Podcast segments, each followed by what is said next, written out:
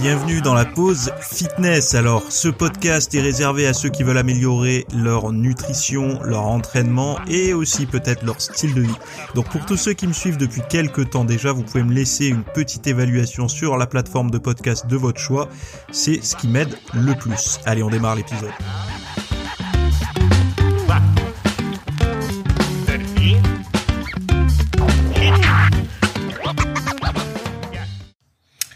Salut à tous, j'espère que vous allez bien. Nouvel épisode aujourd'hui. Alors aujourd'hui, de quoi on va parler? J'ai récolté pour vous trois sujets. Euh, la enfin le premier, c'est sur la cuisson idéale des végétaux. Le deuxième, c'est l'échauffement des, des neurones, et le troisième, ça sera l'hormone de l'exercice. Euh, donc à faire pour euh, pour, enfin on verra. Je vais pas détailler ça tout de suite parce que j'aime pas spoiler. Non, il y a un nouveau mot divulgacher la suite de de l'épisode. Euh, donc ça y est là, je, je le vois par l'affluence de mails, etc. Il y a des les, la reprise euh, sportive est bien enclenchée et donc euh, ben, j'imagine que vous c'est votre cas également. Si vous aviez un peu relâché durant l'été, vous devez certainement faire partie de ceux qui ont repris également euh, l'entraînement et, certainement aussi la nutrition, la diète. Je sais pas. Je pense qu'il y a plus de gens qui s'entraînent qui font la diète, mais bon, euh, c'est pas grave. On va voir. Enfin, c'est pas grave pour euh, pour moi, hein, parce que moi je fais les deux. Donc, la meilleure façon de cuisiner les légumes verts. Les légumes verts à feuilles sombres sont parmi les aliments les plus riches en nutriments. Bien que la cuisson vise à rendre ces légumes plus comestibles et digestes, elle peut également euh, réduire la teneur en nutriments. En particulier, alors j'ai perdu le fil.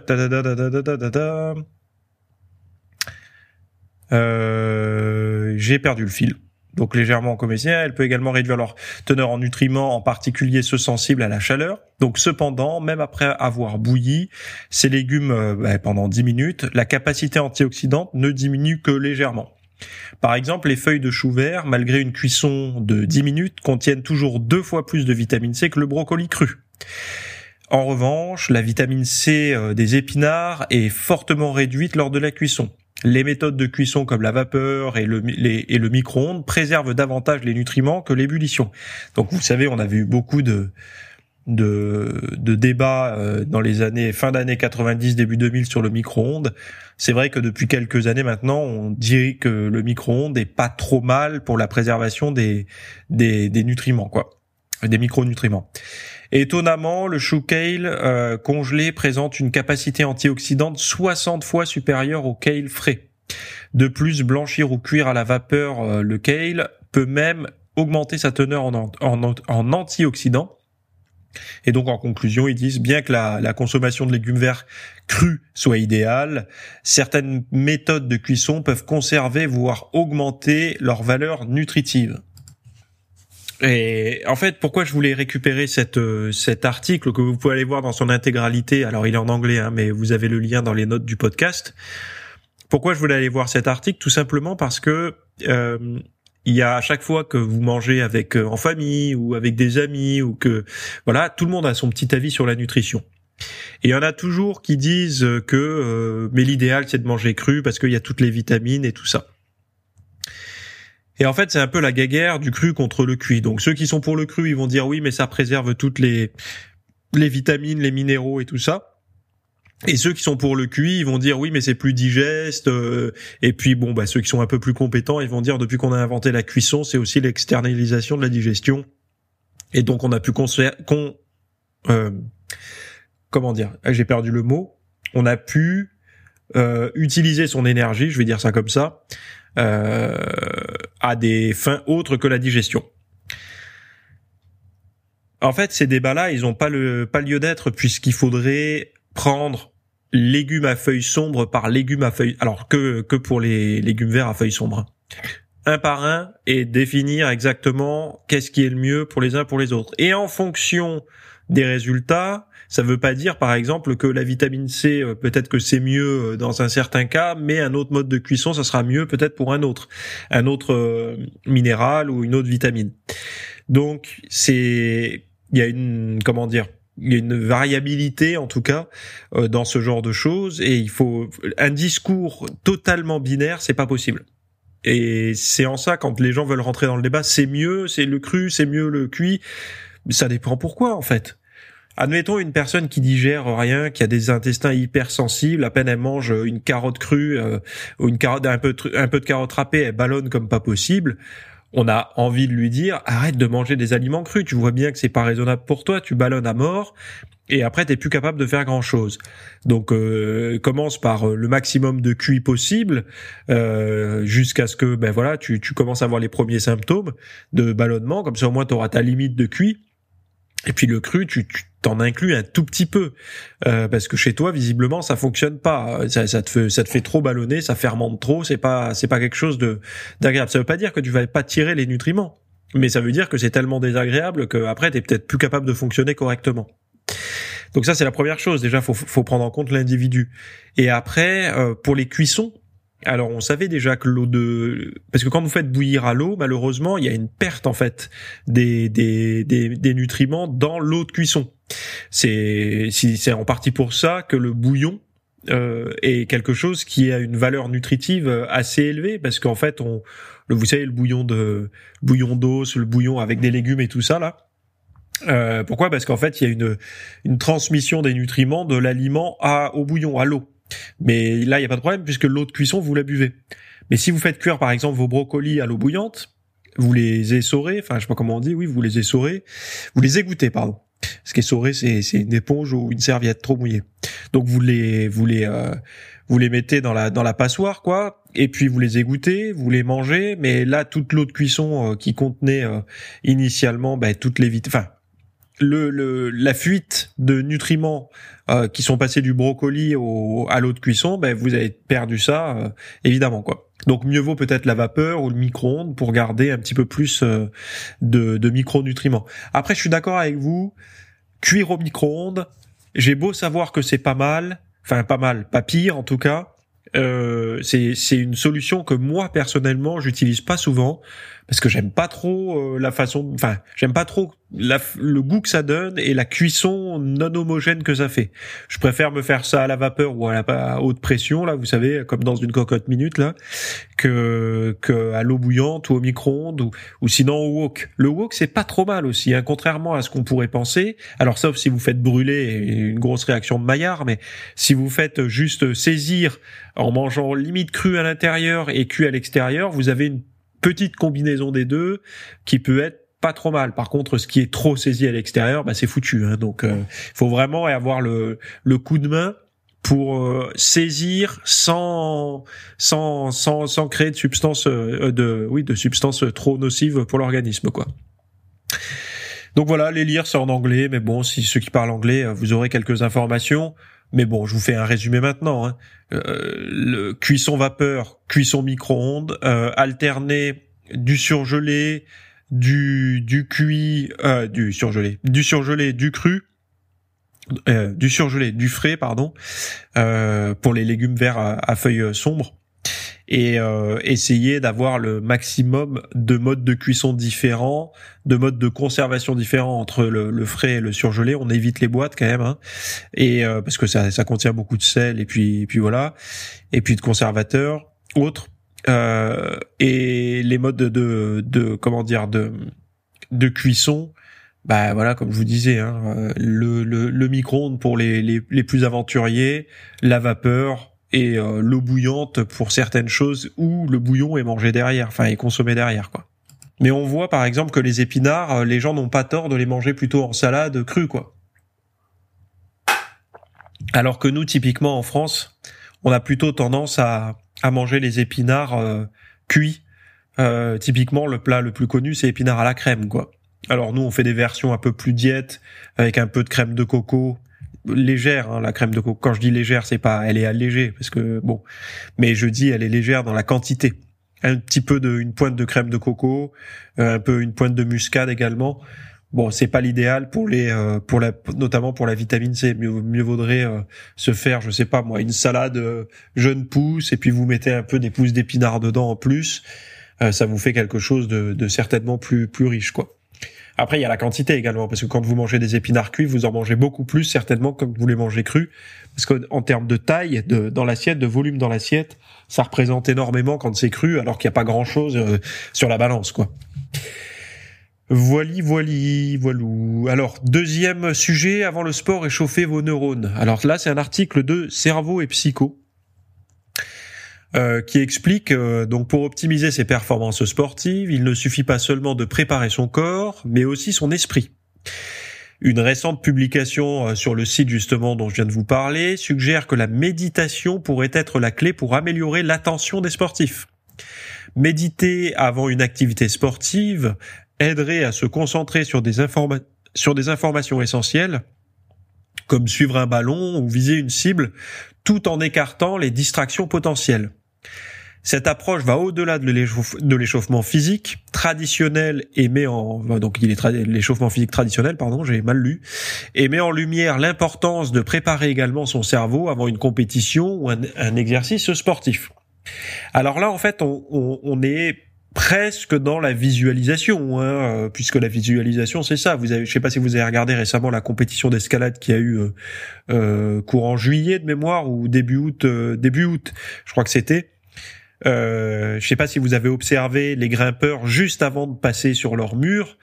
Euh, ils sont en train de réfléchir, ils sont en train de, de, de, de, monter le mur avec les mains, donc il y a les bras qui bougent avant même d'être sur le mur. Donc il y a quand même une, une espèce de visualisation.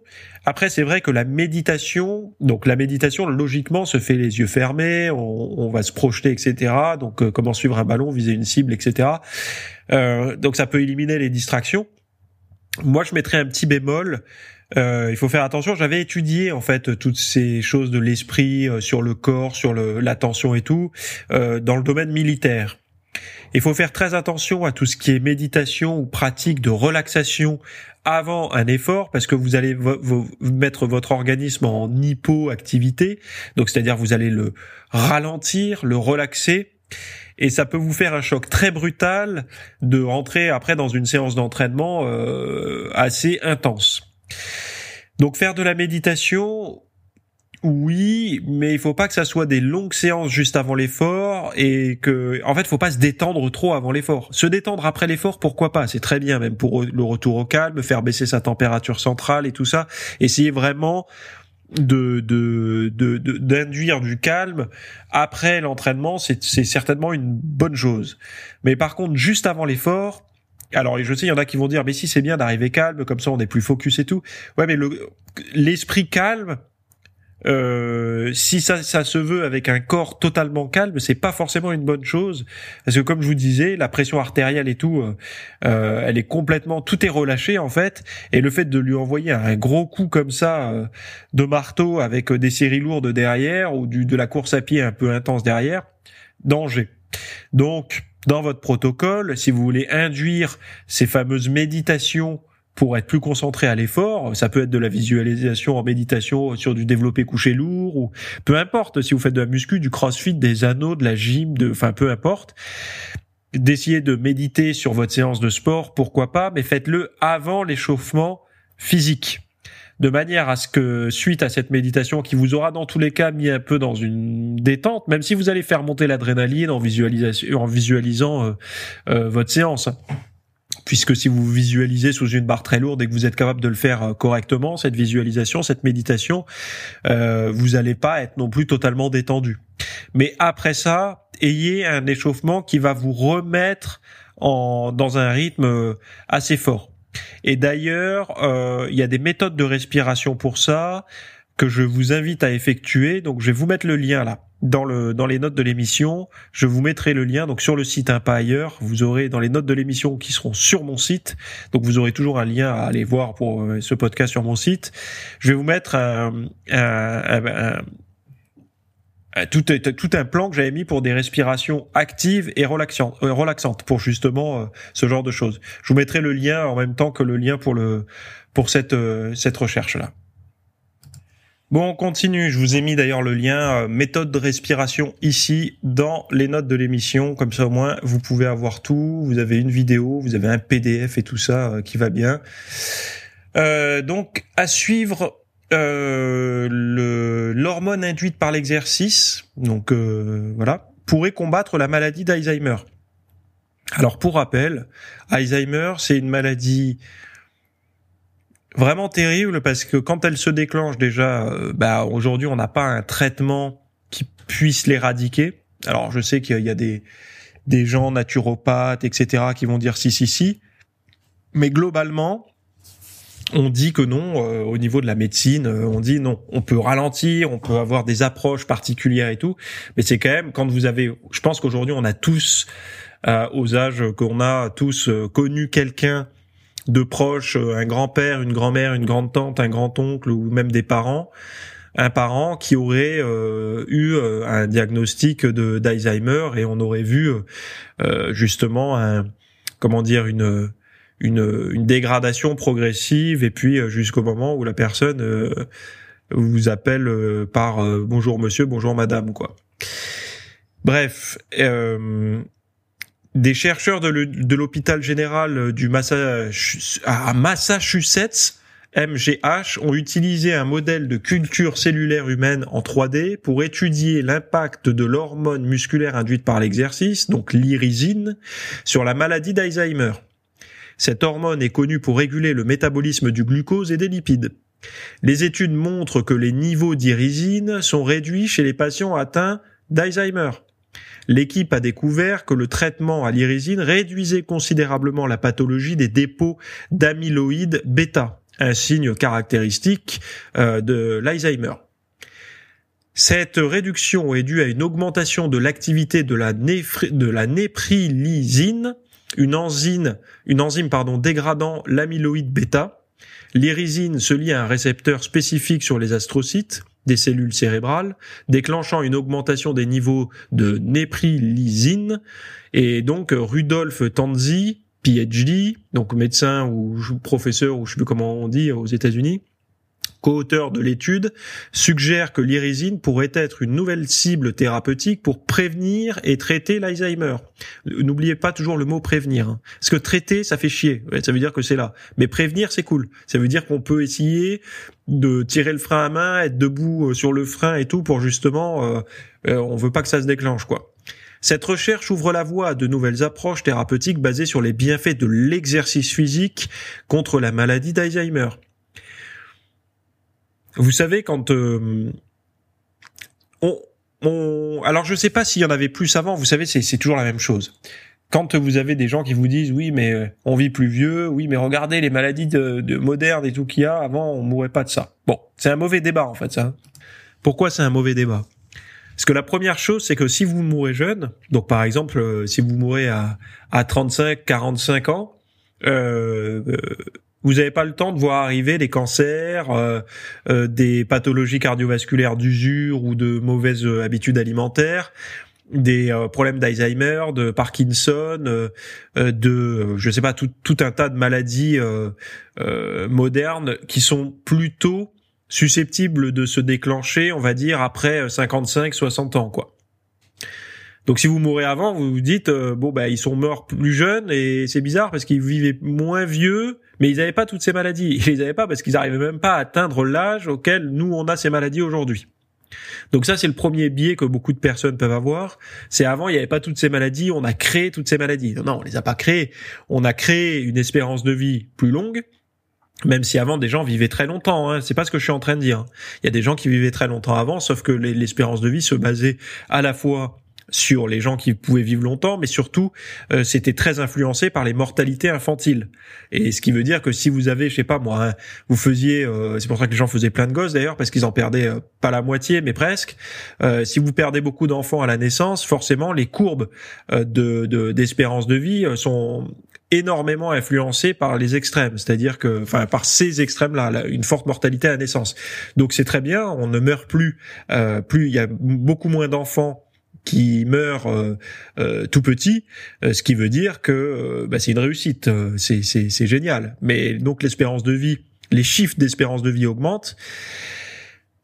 Aujourd'hui, on arrive à maintenir en vie des gens avec diverses pathologies. On le voit, c'est pareil. Je disais tout à l'heure, les personnes un peu plus âgées que nous euh, ou peut-être vous qui m'écoutez ont, euh, je sais pas, peut-être un traitement pour telle ou telle pathologie, un diabète, un cholestérol, une maladie cardiovasculaire ou que sais-je, euh, ce qui permet de, maintenir en vie des gens qui, par le passé, auraient peut-être euh, disparu déjà de la surface du globe. et toutes ces, ces pathologies-là, c'est vrai que vous avez beau quasiment tout, les pathologies, tout sur toutes les pathologies, que ça soit l'obésité, le diabète, le cholestérol, enfin les effets néfastes d'un taux élevé de cholestérol chez certains individus, parce que je préfère maintenant prendre des pincettes quand je dis ça, parce que le cholestérol ça veut rien dire puisqu'on en produit tous et qu'il est bénéfique au, sein de l'organisme, mais une pathologie liée à ça, par contre, là, c'est autre chose. Euh, donc, euh, même les, certaines maladies inflammatoires, etc., on se rend compte aujourd'hui que même dans les, pathologies de type cancer, que l'exercice physique a un rôle important dans la prévention, voire le traitement de, ces pathologies.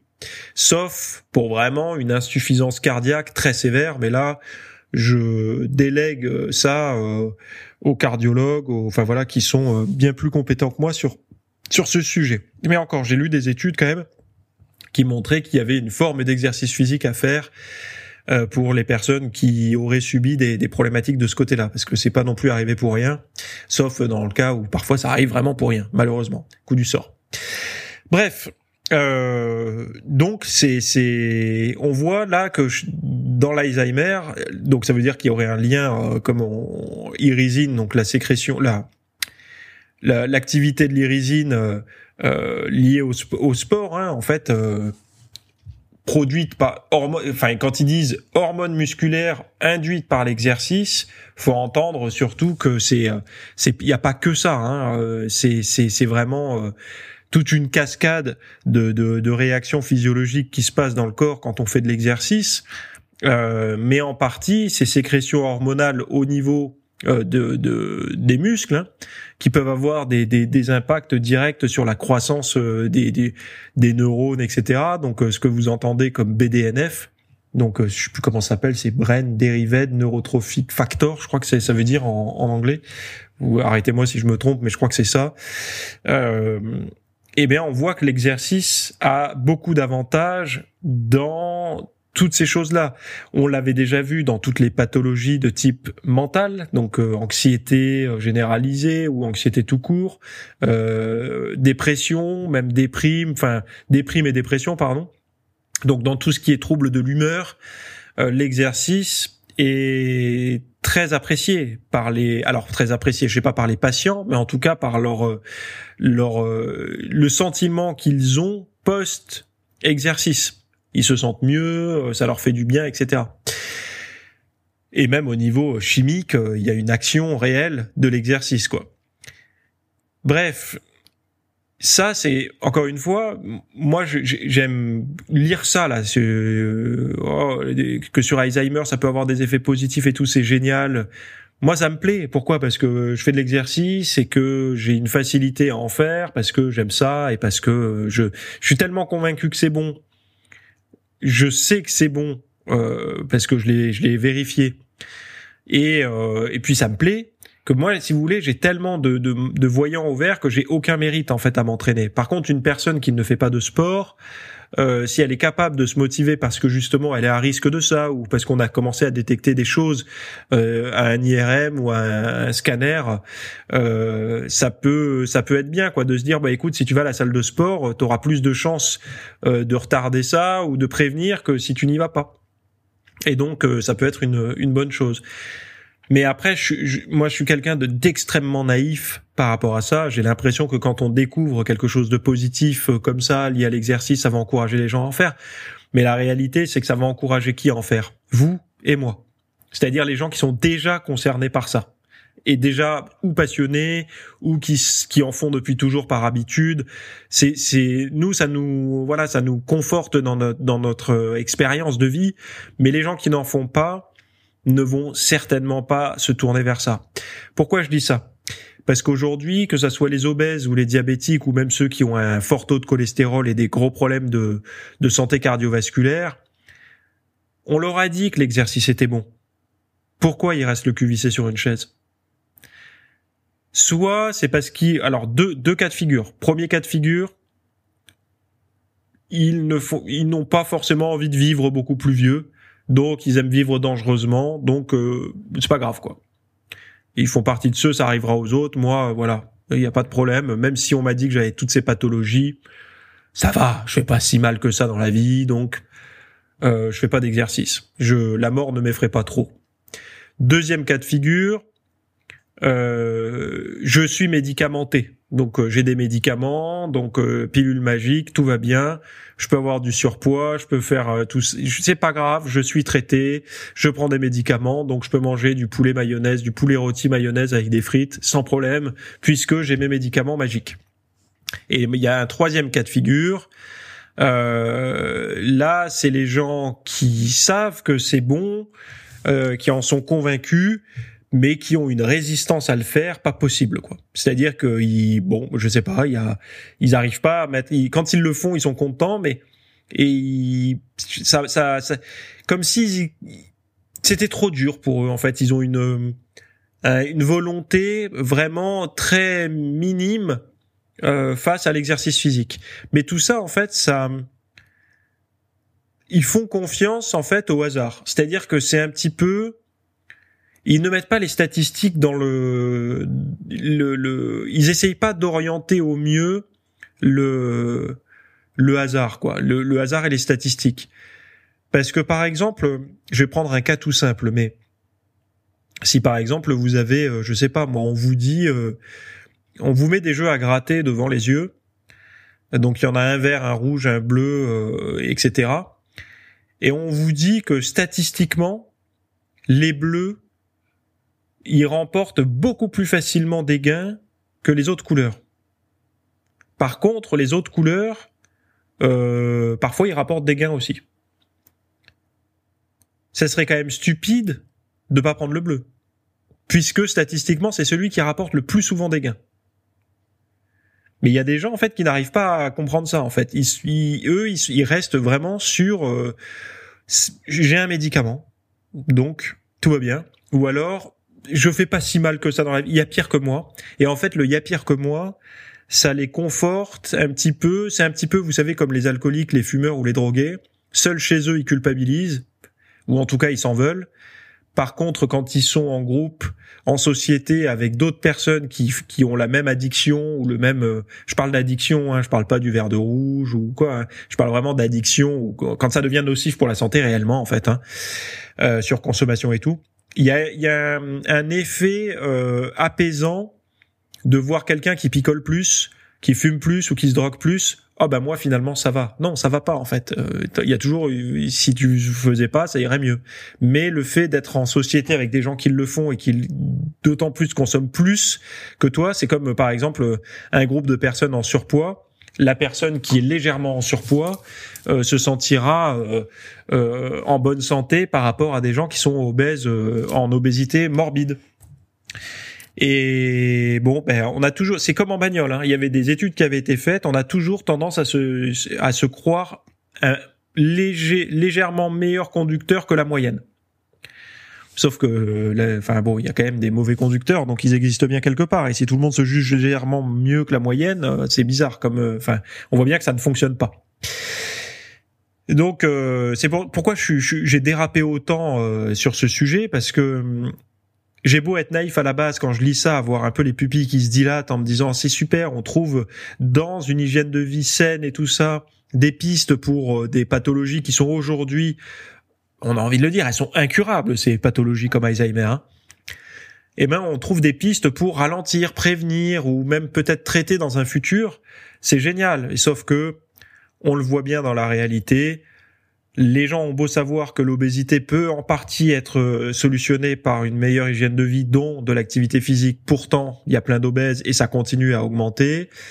Euh, et même des gens, parce qu'il y a des obèses qui veulent pas maigrir, mais il y a des obèses qui veulent maigrir et qui savent qu'il faut faire du sport et qui n'en font pas.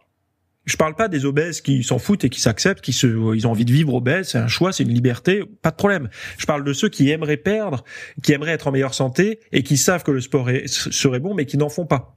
Donc là, il y a quelque chose. Il y a, il y a, il y a, il y a quelque chose. Et quelle est cette autre chose que la barrière de la volonté? Il faut m'expliquer. Ou du, du alors il y en a qui vont dire oui les douleurs le mal de dos et tout mais il y a des il y a des pratiques par exemple il y a du vélo assis. Euh, et si les jambes et si on a trop mal aux genoux eh ben il y a les bras pour pédaler. Donc il y a toujours un petit truc à faire pour commencer à s'y mettre.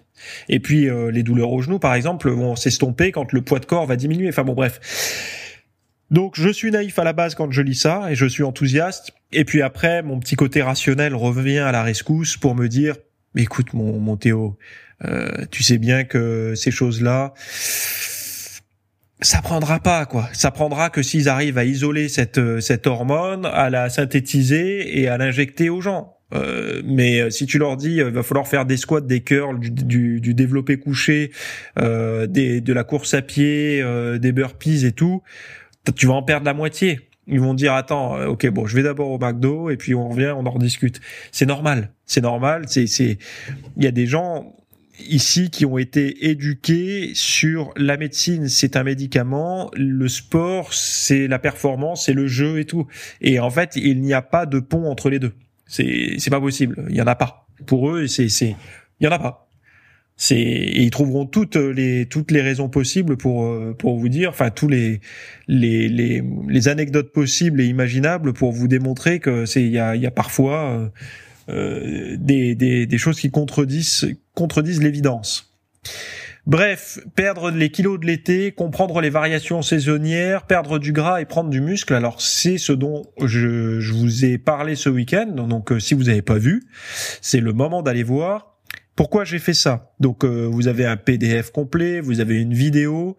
J'ai fait ça parce que quand on rentre de congé, quand on, a fini euh, l'été, que voilà, on a certainement fait des grillades, comme euh, enfin on a fait des grillades, on a fait des restaurants, on a peut-être un peu picolé, on a voilà peut-être un petit peu levé le pied sur les entraînements parce qu'il faisait trop chaud, euh, bon. Et donc du coup on se retrouve en septembre à soit vouloir faire une détox de tous ces tous ces excès, perdre un peu de gras et tout, ou alors pour certains qui ont levé le pied sur l'entraînement, reprendre toute la viande perdue quoi. Donc reprendre du muscle.